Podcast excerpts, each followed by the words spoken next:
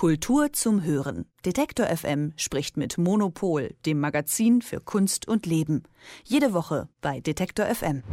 Gutes Design hat, können wir jetzt zumindest mal annehmen, vor allem mit ästhetischen Ansprüchen zu tun, aber auch mit Funktionalität. Hätte ich sofort so unterschrieben.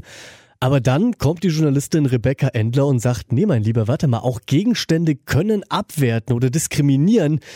Denn auch und gerade die Welt der Produkte wurde aus der Perspektive von Männern entwickelt. Und dann bliebe mir wahrscheinlich nichts anderes übrig, als mir eingestehen zu müssen, dass ich darüber noch absolut nie nachgedacht habe. Und wie sehr verschiedenste Gegenstände aus Sicht des Mannes entwickelt wurden, darüber wollen wir jetzt sprechen. Und zwar mit Silke Roman vom Monopolmagazin. Die hat sich nämlich intensiv mit diesem Thema beschäftigt und auch mit eben jener besagten Rebecca Endler getroffen, die dazu ein ganzes Buch geschrieben hat. So, jetzt erstmal Silke. Schönen guten Morgen. Hallo, guten Morgen. Silke, das Patriarchat der Dinge wurde dieses Phänomen genannt. Und ich habe ja eben schon ganz ehrlich zugegeben, ich habe mir darüber bisher noch so gar keine Gedanken gemacht. Was wäre denn mal ein einfaches Beispiel, an dem wir diese Ungleichheit wahrnehmen können? Also ähm, nehmen wir zum Beispiel das Auto. Ich glaube, es gibt wenig Branchen, die so stark von Männern äh, dominiert oder geleitet sind wie die Automobilindustrie.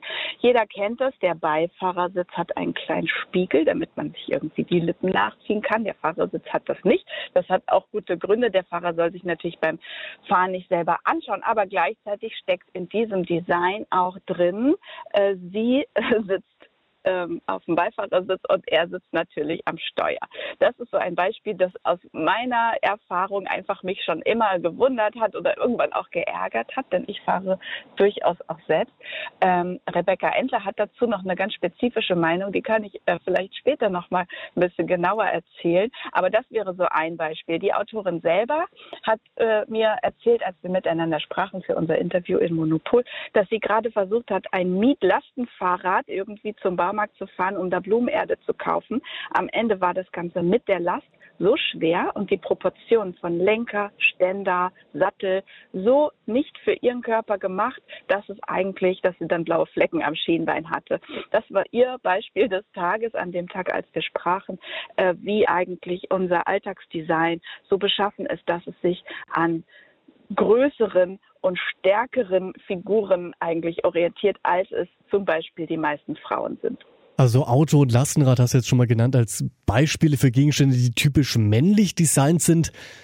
Da ist eine Ungleichheit spürbar. Und jetzt stelle ich mal die Gegenfrage. Gibt es auch Gegenstände, die typisch weiblich designt sind? Also die Autorin hat sich sehr, sehr breit informiert und irgendwie auch so kulturgeschichtlich geschaut, äh, wo kommt das denn alles her und warum ist das denn so? Und sie hat so ein paar echt ulkige Beispiele rausgefunden, wie Konzerne, äh, Firmen, Hersteller versucht haben, äh, weibliche Zielgruppen zu targeten, wie das dann heißt.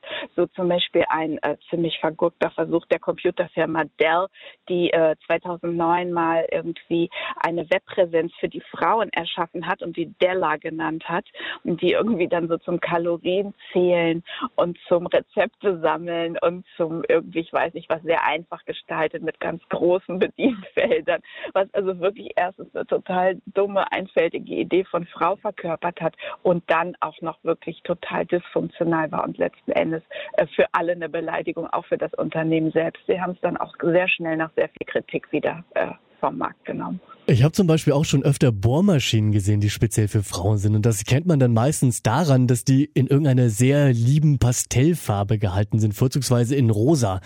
Aber ist sowas immer nötig und ein Schritt in die richtige Richtung, dass eben versucht wird, auch Design spezifisch für Frauen zu machen?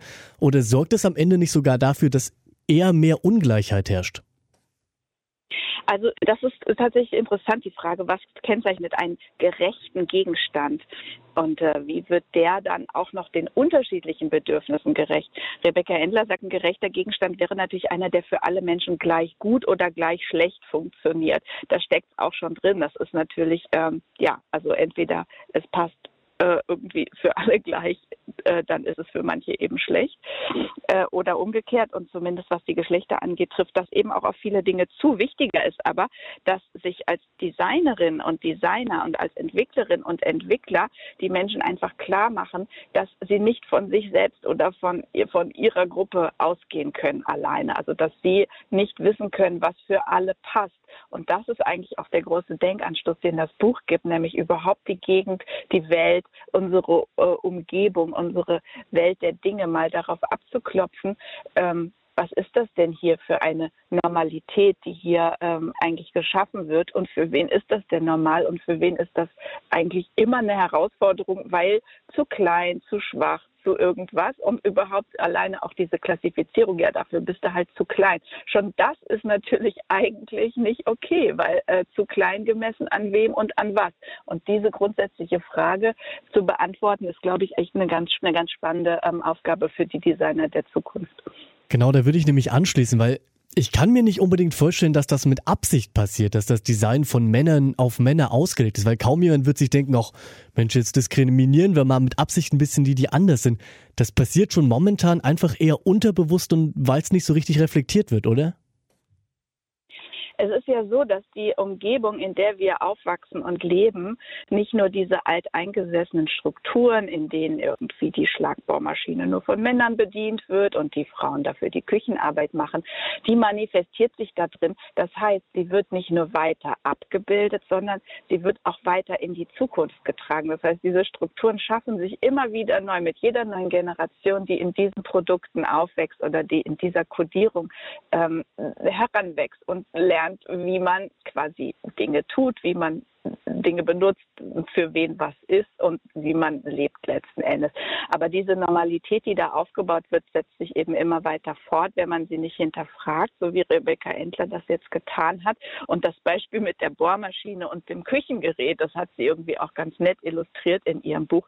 Bohrmaschinen haben immer so Multifunktions, Doppelgriff, da noch ein Schalter rückwärts, vorwärts und alles sieht so aus, als müsste es irgendwie auch auf einer Ölplattform äh, funktionieren sein können, auch wenn es nur darum geht, mal hier eben den irgendwie Schreibtischstuhl zusammenzuschrauben während ein Küchengerät dann doch eher sehr ähm, kleine Bedien also einfache Bedienfelder hat und intuitiv gebraucht werden kann, wo natürlich auch so eine Bewertung der einzelnen Arbeiten steckt. Das heißt, einer, der was zu schrauben hat, einer, ja, der, äh, der, der kreiert was, der hat so eine richtige Herausforderung und hier ist das richtige Gerät dafür.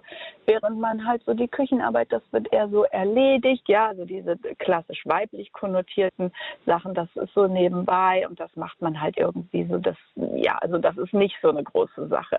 Und ähm, natürlich in unserer aktuellen Welt ist es ja schönerweise so, dass ganz äh, viele Frauen äh, wissen, wie man eine Bohrmaschine bedient und ganz viele Männer tolle Köche sind.